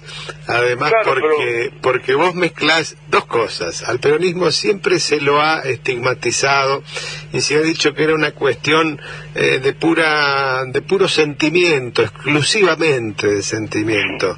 Y no es solamente sentimiento, ¿no? Porque vos decís, ¿Sabés qué sucede, Juan. Claudio? Yo a los 12 años fui a la Escuela Fábrica de la Nación número 10, Antártida, Argentina, acá frente a la Plaza Rivadavia. Voy a esa escuela, nos dan los mamelucos, la camisa, los zapatos y todos los libros que se incluido química y física, que eran materias que se daban. O sea que vos, si no estudiabas, era porque eras vago. Y bueno, y tuve la oportunidad, gracias a Dios, como la tuvieron tantos argentinos, que después fueron brillantes. Fueron tantos técnicos como ingenieros. Orgullo de la República Argentina, alguno. Don José, Daniel Green lo saluda en, en la distancia de la radio. Eh, tengo a, a- a mi, a mi historia ha llegado en varias de distintas oportunidades de distintas personas anécdotas similares o medio parecidas de que eran niños o jovencitos y que terminaron yendo a la plaza, a- perdón, al, al palco a escuchar el discurso de Perón en el, Claro, pero ya te digo, después mi... en el teatro. Perdóname, perdóname Sí. que te interrumpa. Mi madre después me dio una paliza porque Ah, me, me- me enganchó, claro, me enganchó un tío. Claro, el tío estaba a la... Ella, acá descalzo. No es porque no tenía zapatilla en ese momento, sino que me- se, se me dio por meterme con la gente que iba para... para hablaban tanto de Perón que me... me Claro. a, mí me a mí me hipnotizó. A, a- a eso voy. eh, mi padre contaba una historia parecida, un poco mayor que usted, pero era un joven, una cosa medio parecida de que terminó yendo a, a escuchar el discurso de Perón. Eh, ¿Qué grado de- digamos, lo que uno imagina es una politización muy alta en la sociedad para que eso ocurra y para que un niño, usted tenía nueve, eh, vaya y participe de... Nueve años tenía ¿cómo, eh, eh, ¿qué grado de politización había en su casa como para que eso ocurra? ¿O como que... No, no era fanático... De la política, por lo menos si usted lo escuchaba, sabía que existía Perón a los nueve años. Yo tuve, tuve un padrastro que fue muy peronista, muy peronista. En las, este, eh, las concentraciones que hacían en Buenos Aires, tenía la posibilidad de ir a observarlas, a vivirlas. Y entonces, este, me crié prácticamente con este hombre que fue un, un, un hombre extraordinario también, mi padre. Y este y me inculcó también este, un poco el peronismo. Pero yo te digo, a los ocho años, a los nueve años, ese día que me escapé a por, por, pibe- por- un pibe travieso, porque si no, no hubiese tenido la posibilidad de haberlo conocido a Perón. Esa noche usó un chaleco color bordó. Cuando asomó en los balcones del Teatro Municipal y empezó con esa este, cantina que tenía compañeros ya eso me entró en, no sé, me entró en la sangre, creo yo. Cuando empezó con, con esa voz, era, era, era, era un, era maravilloso. Claro, porque hay, hay fenómenos inexplicables. eh, ¿Por qué un cierto líder genera lo que genera en su pueblo? Y hay muchas veces que no tiene explicación. Son relaciones que se dan y se dan. Ahora, ahora José, yo te quiero traer un poquitito para acá, unos años después. ¿Cómo viviste tantos años de, proscripción, de prohibición, de que no se podía decir la palabra Perón? ¿Cómo lo viviste? ¿Qué, qué- te hizo en tu interior? Me hizo muy rebelde, no podía creer que hubiera gente con tanta mala intención. Porque si me dijeran que fue un hombre que estropeó al país, que lo fundió, que salió corriendo en vez de hacer este, obras como las que hizo Perón, oleoductos, este, gasoductos, escuelas, barrios enteros, universidades, dio la posibilidad, nos dio al, al pueblo, al proletariado argentino, a los, a los hijos del proletariado, nos dio la oportunidad de poder ir a una escuela para instruirnos un poco. Porque lamentablemente, con lo que sucedía con los peones del campo, por eso había tanta lillera antiguamente. Las vías estaban llenas de lillera. ¿Por qué? Porque los echaban del campo y se agarraban el monito y tenían que salir a, a buscar trabajo. Los crotos. Los cortitos que decían, sí. Claro, eso explica en buena medida, digamos, eh, la, la prohibición de Perón fue como que te hubieran prohibido vos mismo. Correcto, por supuesto. Y decime, No, José, para... pero para... las injusticias, las injusticias siempre te, te, te, te revelan. ¿Qué si te pegan en el lomo? Ah, te, vos? te pegan y a veces las tomas mal, las tomas Yo anduve en otras cosas después, pero no, no llegué a hacer otra cosa porque me puse por mi cuenta. José, Yo tal vez hubiese sido, si hubiese sido distinto.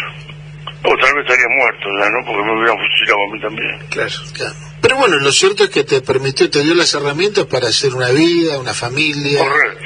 Y para estar contándolo ahora en Radio eso- Nacional.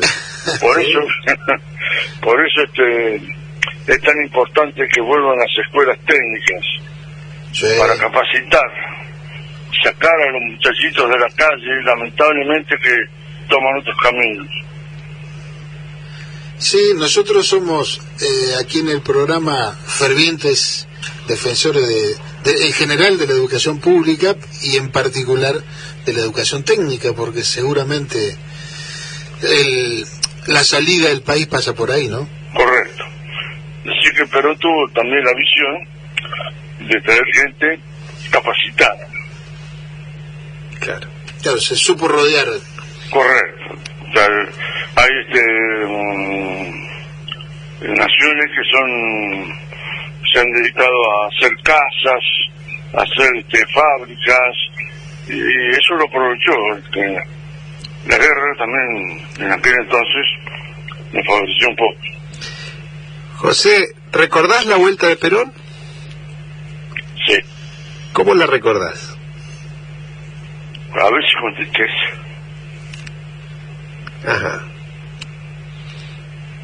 Qué No bárbaro. merecía, no merecía que me- lo tuvieron que mandar a llamar. Claro. porque la cosa no estaba tan fácil. Estábamos para una guerra civil desgraciadamente, por la ambición desmedida de, de mucha gente, que no le importa nada más que el bolsillo de ellos, y no les interesa que se muera de hambre el, el vecino, se mueran de hambre los pibes. El asunto es que ellos quieren lograr este el, el objetivo, llenarse los bolsillos. No les interesa absolutamente nada más que eso. Yo, yo Cuando tengo... Sí. cuando vuelven, lamentablemente, ustedes creo que lo habrán visto por televisión como lo vi yo, con semejante este, desgracia, porque ya Perón había intentado volver. Claro. Y Cuando vuelve no le permiten, Claro. creo que no sé si fue Hasta Brasil. 95. Claro. Sí.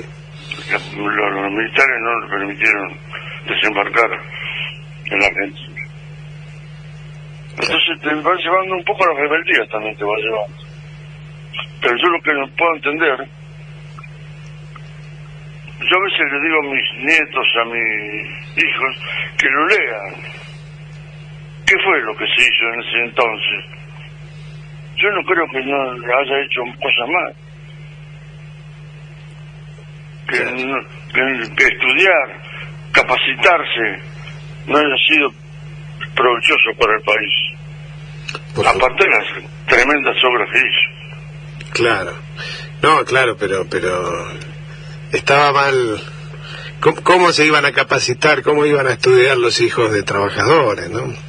Esa era. Correcto, por- siempre fueron discriminados. Claro. Fuimos discriminados. José, Mm. la última. Los días más felices. ¿Fueron peronistas? ¿Van a ser peronistas? Yo todos los días que me levanto y veo salir el sol, digo, como decía Luis Elías Ojín, hoy va a ser un día peronista. con una fe, con una fe ciega. Qué Yo creo que muchos se van a sacar la venda y van a decir, no, vamos a volver a, a aquella época donde después de andar tanto tiempo descalzo, sin estudios y a veces sin comida, este te hace que recapacitar y pensar un poquito más también en el prójimo, que muchos no lo, no lo consideran porque claro, no, no tienen ningún tipo de necesidad y tienen otro pensamiento de la vida. ¿Seremos felices todos juntos o no seremos felices? José, te agradecemos, nos encantó hablar con vos, nos emocionaste. eh, Te agradecemos en el alma este rato eh, y ojalá que siga habiendo muchos días peronistas. Chao, José. Gracias, Claudio. Un abrazo. para todos ustedes en el estudio y gracias por llamarme. Un abrazo, gran abrazo. Un Un abrazo.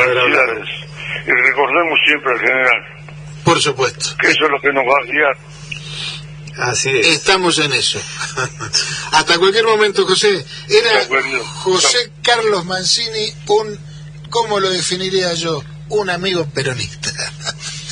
Y le ponemos un poquito de música a la mañana porque hay que mover un poco las cachas. Dale. Aunque no es para mover mucho, pero vamos a escuchar un tema recordando el nacimiento de Gilberto Gil. Vamos a escuchar Tenno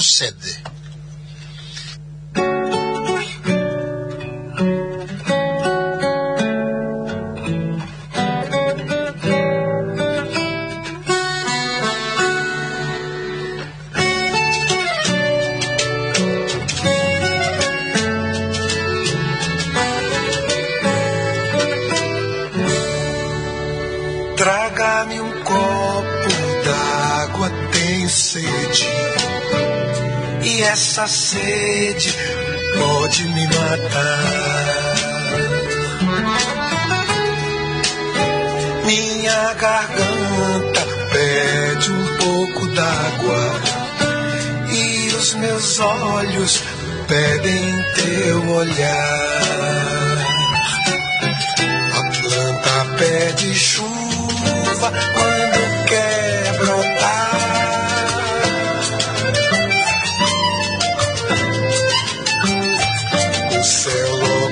escurece quando vai chover. Meu coração só pede o teu amor. Se não me deres, posso até morrer.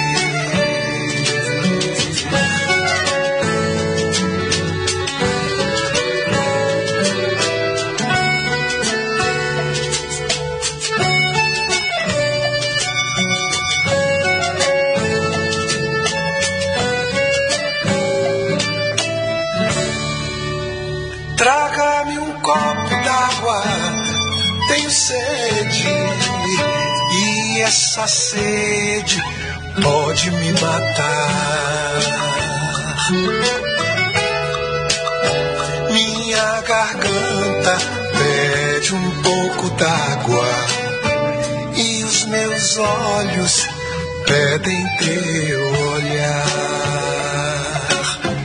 A planta pede chuva quando quer brotar.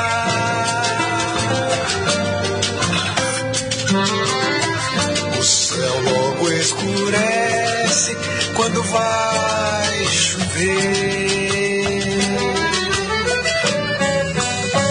Meu coração só pede o teu amor. Se não me deres, posso até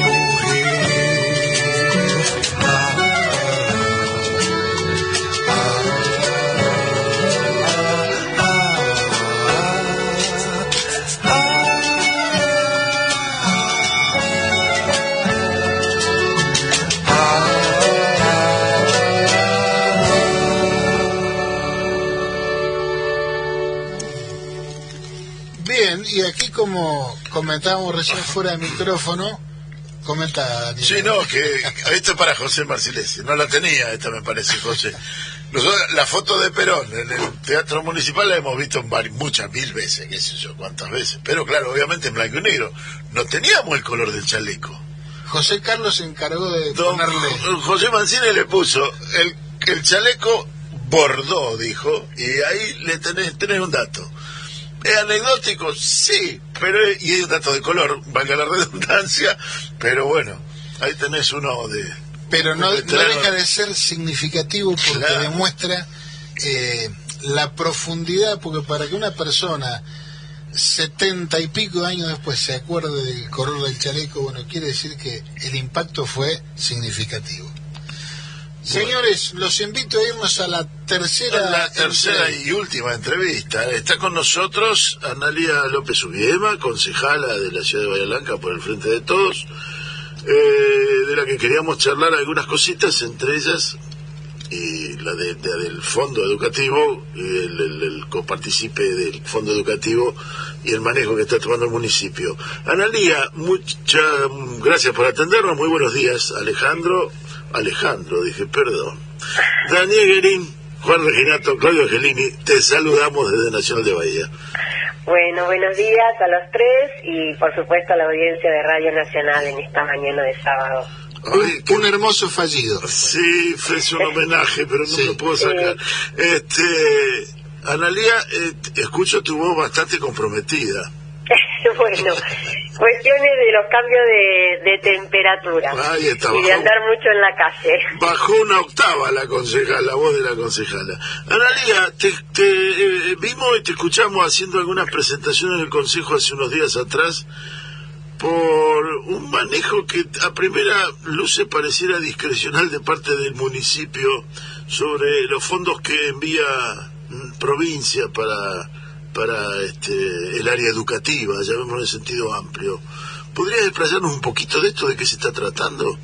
Sí, bueno, nosotros en la última sesión del jueves eh, 23 de junio presentamos eh, dos minutas, en realidad son tres minutas de, de comunicación eh, relacionadas con distintos aspectos de la administración del Fondo de Financiamiento Educativo que Nación coparticipa eh, a las provincias y las provincias a los municipios destinadas a todo lo que tiene que ver, eh, según el espíritu de la ley de creación, con inversión en educación, ciencia y tecnología.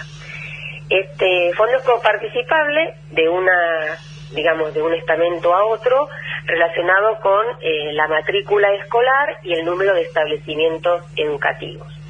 Para que la audiencia tenga una idea, durante el 2021, por ejemplo, el municipio de Bahía Blanca recibió por parte, eh, en coparticipación eh, por este fondo, unos 300, mira, yo había pasado y escrito el dato en la minuta de 366 millones de pesos y hoy revisando los números, porque estoy un poco obsesiva con esas cosas, en el acumulado me debo haber eh, debo haber omitido alguna partida de algún mes porque el acumulado me daba 379 millones de pesos.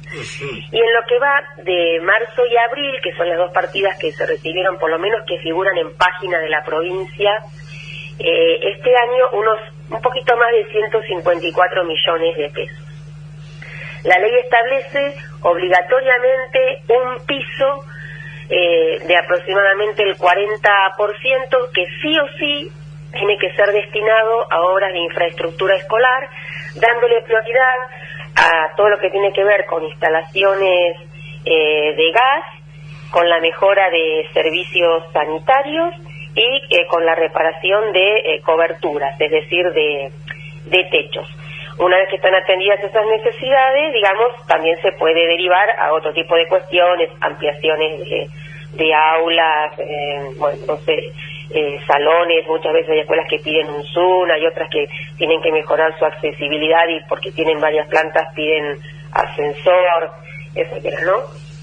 Nosotros venimos observando que el municipio de Bahía por lo que uno ve en ejecución presupuestaria año tras año, ha tomado ese 40-50% como techo, o sea, nunca invierte más, a pesar que es de público conocimiento que tenemos serios deterioros, hay muchos edificios escolares muy antiguos, algunos que están usados por distintos establecimientos educativos, o sea, la misma eh, casa tienen distintos turnos, comparten eh, escuelas de nivel primario, con secundarios y demás, bueno, pero nunca se ha movido de ese porcentaje.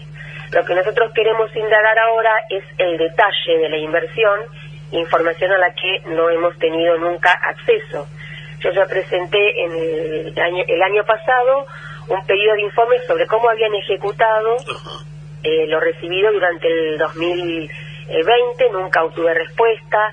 Presentamos con el concejal Pablo Rosenfeld un proyecto de, de ordenanza este, en el que nosotros planteamos una, un régimen de publicidad del Fondo de Financiamiento Educativo, es decir, que sea de fácil acceso a la ciudadanía en la página del municipio, algo similar a lo que tiene, por ejemplo, no sé si ustedes saben, el hospital municipal, que uno puede acceder a las compras, las licitaciones, las inversiones en salud y demás, bueno, algo así eh, en lo que, en el que la ciudadanía pueda, por lo menos en, en relación a lo que es este dinero, saber qué, qué parte se va y en qué programas socioeducativos, sobre los cuales nosotros también tenemos algunas observaciones para hacer, y fundamentalmente en infraestructura escolar, los pedidos que se reciben, eh, cómo se establecen las prioridades, cómo se eh, realizan, digamos, las, los concursos de precios, las licitaciones, y una vez que se arrancan las obras, cuáles se van terminando y las que están en vías de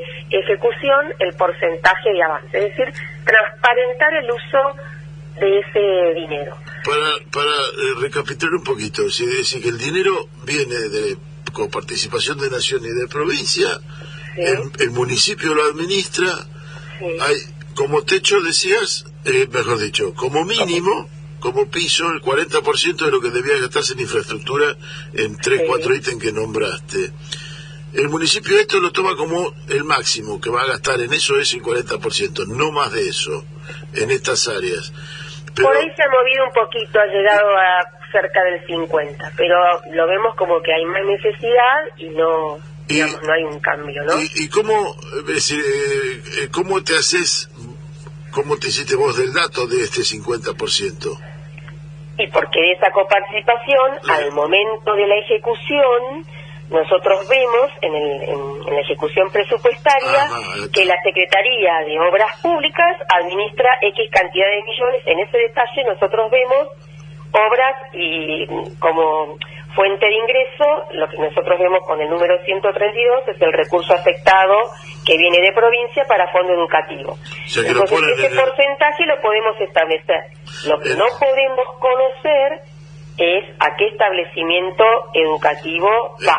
Está, o sea que eh, te aparece ejecutado por eh, la Secretaría de Obras Públicas del municipio. Claro. Cuando la otra parte, por ejemplo, la ejecuta, de, bueno, este, a partir del año que viene, eh, ustedes vieron que la Dirección General de Educación del municipio, eh, que dependía del Instituto Cultural, pasó a depender de la Secretaría de Gobierno. Entonces, la parte que va destinada a programas socioeducativos, la vemos ejecutada en esta en este otro área, digamos, ¿m? dentro de la Secretaría de Gobierno, lo que corresponde a educación. Así podemos establecer nosotros los porcentajes globales. Lo que no podemos desglosar es cuánto dinero va, o sea, cuánto lleva cada obra, qué es lo que se presupuesta, qué es lo que se autoriza y, y qué se va pagando en la medida en que se certifica el avance de obra, ¿no? Para hacer números redondos, el 50% lo ejecuta se- Obras Públicas y el otro 50% la Secretaría de Gobierno a través, se supone, de la Secretaría o la Condirección de Educación. Sí. Eh, Y esto tampoco lo rinden a- al, al- al fondo que, que no, no- no se lo rinden a los concejales. Bien. No se lo rinden a la ciudadanía. Bueno. Pero tampoco se lo rinden a- al- al que, si no hay, no hay una gestión, un control de gestión desde provincia nación. La verdad que yo eh, desconozco. Lo, entiendo que cuando se coparticipa, ya la administración del fondo, del fondo, de cualquier dinero coparticipable, después en la ejecución entrará, digamos, cómo se utiliza, compra, facturación y demás. Lo que yo no sé si se eleva a provincia, no creo que se haga, porque si no de alguna manera nosotros podríamos tener esa información, un detalle de a qué escuela fue y a qué escuela no fue. Porque Lo que yo planteo es lo siguiente. al- pero una cosita antes, porque al plantear que hay un mínimo del 40% de, que tiene que dedicarse a infraestructura, si hay ese límite, ese tope, se tiene que verificar de algún lugar, en alguna manera. Está bien, pero yo, por ejemplo, ese porcentaje lo veo en obra pública, o sea, lo debe rendir la Secretaría de Obras Públicas con facturación y demás, pero el criterio que utiliza el municipio para asignarle a un establecimiento o a otro, o a cuál reparo eh, primero y a cuál dejo en situación de espera, es eso lo que a mí me parece que es importante transparentar. Es decir, O sea, que ustedes en uno- per- Perdón. en, en, en un, en un momento como el actual, en el que todo se publicita, si ponemos una maceta lo anunciamos, si vamos a construir playones de deportes lo anunciamos en el discurso, o sea, ¿cuál es el problema si hay una correcta administración y sobre todo teniendo en cuenta que ni bien se asumió por ordenanza, se derogó una comisión que había, digamos, eh, multi no sé si la palabra es multipartidaria, sino que eh, una comisión con, integrada por actores en las que participaban las organizaciones sindicales, jefatura eh, distrital eh, eh, y distintos estamentos, tanto del Consejo Deliberante, del oficialismo como de la oposición, en las, en las propuestas de qué reparaciones eran importantes realizar en las escuelas y hacían el seguimiento del uso. Se deroga esta comisión, lo mínimo que puede hacer, cuando el fundamento de esa derogación es que la potestad de administración de ese fondo la tenía el Ejecutivo Municipal, bueno, hagan uso de esa potestad de administración, pero transparenten en qué forma utilizan los recursos públicos. Ese es nuestro planteo. Atento que la ordenanza, que nosotros, el proyecto que presentamos, nunca volvió informado del, del Ejecutivo para ser debatido en el Consejo Deliberante, en las distintas comisiones, está en la Secretaría General a cargo del secretario Romera desde julio del año pasado. Lo que estamos haciendo ahora es pedidos de informes. Yo quiero conocer cómo se ejecutó el 2021 y lo que va del primer cuatrimestre del 2022. Como tuvimos negativa del oficialismo a dar tratamiento sobre tablas a estos expedientes, y además queremos indagar sobre algunas contrataciones que han hecho y que entendemos que van a salir de este fondo educativo. Han contratado de marzo hasta fines de agosto un equipo técnico profesional externo compuesto por cinco arquitectos. Cuando digo arquitectos hay arquitectas mujeres y, arquite- y un arquitecto hombre. En este caso, puntualmente Arrigo Reale, ex funcionario municipal, y dos, un ingeniero civil y una ingeniera civil, supuestamente para relevar necesidades de infraestructura escolar y realizar proyectos sobre las reparaciones u obras que hay que realizar, también queremos conocer, bueno, qué, qué es lo que están haciendo estos profesionales, porque vemos órdenes de compras y una erogación por 2.600.000 pesos en un equipo que yo considero bastante numeroso, queremos saber qué han relevado, cuál ha sido el producto de, de la tarea que vienen realizando en ese sentido. ¿Ese relevamiento no lo hace infraestructura del Consejo Escolar? Hay, infra- hay integrantes, hay un, un equipo de infraestructura de la provincia de Buenos Aires. Hace tiempo que se viene solicitando, que, que yo no sé en la actualidad eh, cuántas personas lo integran ese equipo. Históricamente había creo que dos personas, siempre se pedía de por ahí incorporar más gente. Ahora, también entiendo que el municipio tiene un equipo estable en la Secretaría de Obras Públicas de un montón de profesionales. Bueno, evidentemente deben estar abarrotados de trabajo porque hay necesidad de contratar eh, personal técnico profesional externo que yo diría en un 90% seguramente sus honorarios salen del, del fondo eh, educativo. Pero estarían dependiendo de la, de, de- de la Secretaría de Gobierno, en este caso, entonces no De diferencia. la dirección, las contrataciones son por la Dirección General de Educación. Y ahí también encontramos una Claro. inconsistencia con respecto a la contratación de una arquitecta que tiene órdenes de compra desde marzo hasta agosto mm, como parte de este equipo de infraestructura escolar, la arquitecta Victoria, no sé si es Abril Victoria o Victoria Abril Ramón, eh, que por un lado aparece contratada por la Dirección General de Cultura y Educación para este trabajo de infraestructura escolar,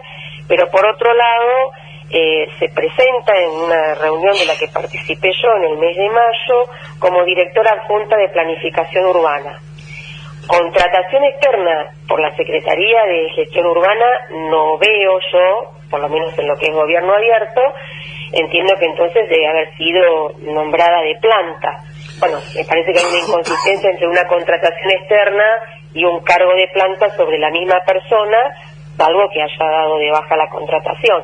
Bueno, son muchos interrogantes que la verdad que nos parece que como ediles de la ciudad debemos tener acceso a una explicación eh, respecto al, uso de ese dinero y también a la tarea que están realizando como para evaluar si esa contratación, digamos, es eficiente o es eficaz en su tarea o no. Sí, uno lo que ve desde, desde el llano es, es como que hay una eh, superposición de, de, de responsabilidad o de tareas, y esa superposición de tareas es un doble gasto para llegar, si se quiere, al, al- al- a un resultado. En realidad, cuando hay superposición de tareas no se llega a ningún resultado y se genera un gasto, nada más. Esto es lo que uno ve desde lejos. Bueno, ya, me, ya que me decís eso, me das el pie, Daniel, Con porque con respecto a los programas socioeducativos, que es la otra parte de utilización del, del fondo, que en general hay muchos cursos que se dan en distintas sedes barriales, de, lo- de los que uno también desconoce qué impacto tienen en la comunidad, cantidad de asistentes y demás, y mucha contratación de personal, vemos que también hay personal externo eh, contratado supuestamente para un trabajo de relevamiento de la deserción escolar, cuando en realidad históricamente el relevamiento de- de alumnos que desertan de la escuela se lleva a cabo a través de los mismos de los propios equipos de orientación escolar y de los equipos directivos de los establecimientos educativos y toda esa información se eleva a jefatura distrital y de ahí obviamente a la sede central de la Dirección General de Cultura y Educación. Pero también estamos observando contrataciones de trabajadores sociales, psicopedagogas, para un reglamento en el que yo entiendo que si se trabajara coordinadamente con provincia, se pueden acceder a los datos, pero además donde no termino, eh, tal vez sea un problema mío, pero bueno, me encantaría que me lo expliquen, de entender qué puede hacer el municipio o si una vez que obtiene ese detalle de la deserción escolar, cuál es el plan o el programa a seguir para lograr determinar eh, cuál es la causa de que esos chicos hayan desertado de la escuela y de qué forma logramos que vuelvan a insertarse en la misma. Me parece que es un O sea, digamos, Contratan gente para que le vaya a preguntar a, la- a las directoras y al equipo de, de- de- Para que junten los datos que ya tienen. que para, para que le pasen los datos al municipio, además de pasarlo formalmente por, por la dependencia. esa es la sensación que me da, salvo que estén pensando, bueno, que estas trabajadoras sociales recorran los barrios o sean un refuerzo de las trabajadoras sociales que están en las delegaciones municipales y puntualmente se dediquen a temas educativos. Pero si no van a las escuelas, eh, o sea, digamos que hay una doble tarea y un doble tiempo invertido en, en que los equipos de las escuelas tengan que darle la información a jefatura distrital y al mismo tiempo tengan que atender a estas trabajadoras del municipio y duplicar ese trabajo de información.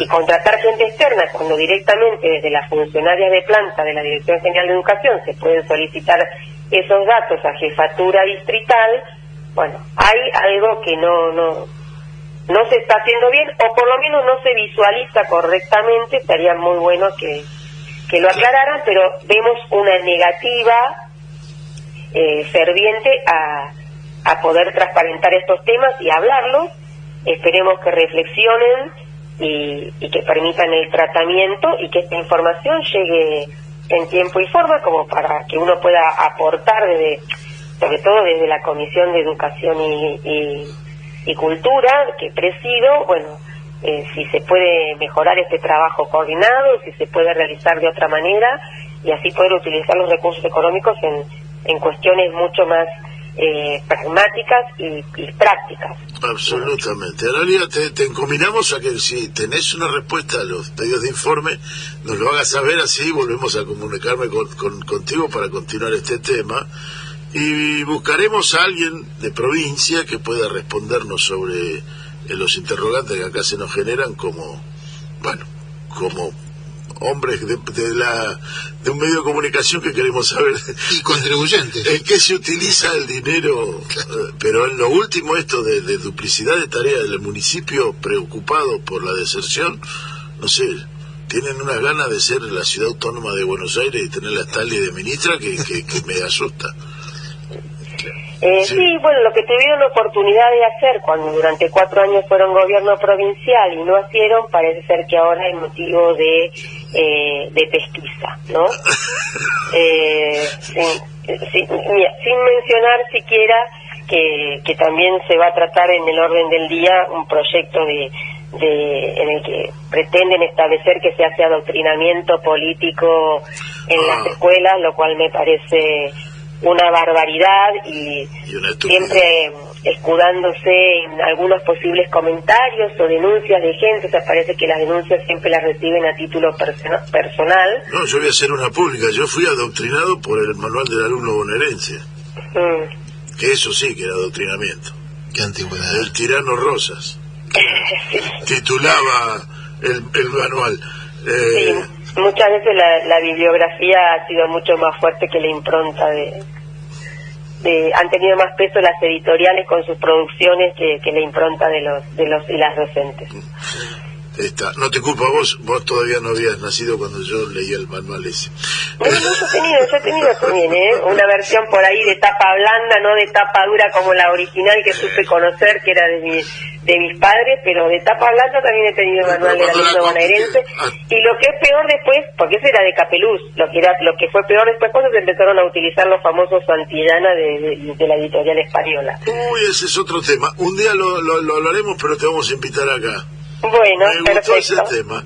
Ana, Bueno. muchísimas gracias por, No, por gracias tu a ustedes y un buen fin de semana para todos y todas. Igualmente. Un abrazo. Abrazo. Muchas gracias. Bueno, era Analia López Ubierna, concejal por el Frente de Todo, Todos. breve. Así como este, si usted quiere que algo no funcione, cree una comisión, cuando Sí. no tiene ninguna idea de lo que hacer con un tema, haga un censo. Que es lo que está haciendo el municipio de Bahía Blanca en este área. Le recomendamos al secretario Romera que lo pregunte en la familia, que le van a dar mejores consejos que, que los que está este, eh, te- teniendo en cuenta en este momento. Este, Y ahora en su versión y- ayornada es contrate una consultora. Contrate una También. consultora. Simplemente un datito, mientras estábamos hablando puse un, puse un- un- unos numeritos acá en un Excel. Son 7.500 metros cuadrados cubiertos que podrían tranquilamente hacerse con el presupuesto que están dando. ¿Sí? Es Esto, que, que viene de nación y que no se tiene muy en claro ni para dónde va ni para dónde viene ni quién prioriza este, esas, Claro, esas es, es intervenciones. ¿no? cuantificar las cosas, ¿no? Porque Entonces, si uno, uno cuando va- hablamos de eficiencia del Estado, acá tenemos Eso te iba a decir. Sí, ¿Cómo, eficiencia del Estado. Acá 380 palos. Ya cuando vieron 380 dólares, invité, invi- eh, eh, Inventemos inventemos una comisión para gastarlo. comisión para gastarlo. Señores, nos hemos quedado sin tiempo como es habitual, quedaron un montón de cosas en el tintero, eh, pero como una frase voy a decir muy original, el tiempo es tirano. Así, que, así que nos vamos a... Es tirano, a mirá si será tirano que cumplí 62.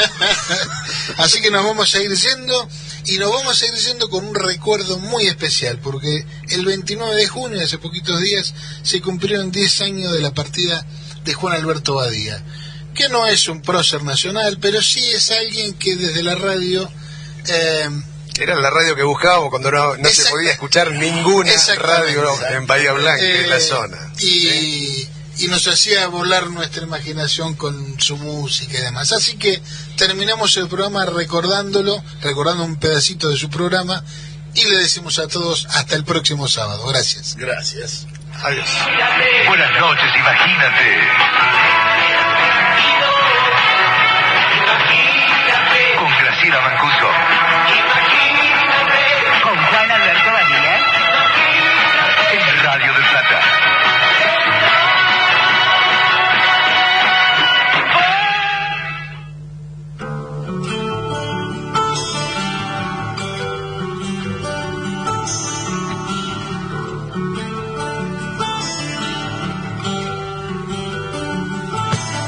Curiosa noche. Dialogamos a menudo. Cuando tu ropaje oscuro. Mi conciencia pone a andar. Juan Alberto, ¿y tuviste miedo? ¿Vos crees en algo después de la muerte? Sí, creo, sí. ¿Sabés qué creo? Después de la muerte. Uy, qué día soy, ¿no? Para decir cosas. Yo creo después de la muerte en vos.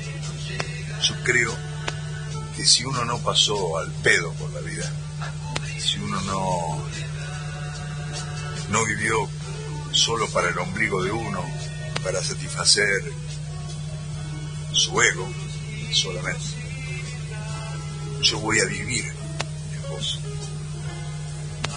Y van a pasar los años y la gente va a decir, uy, yo conocía Juan. Y esa vibración me mantiene vivo más allá de mi propia vida. Es triste el olvido. Es triste cuando nadie sabe que pasaste por esta vida. Es triste. Es triste. Trascender es seguir viviendo. ¿Eh? Digo yo, que no sé nada.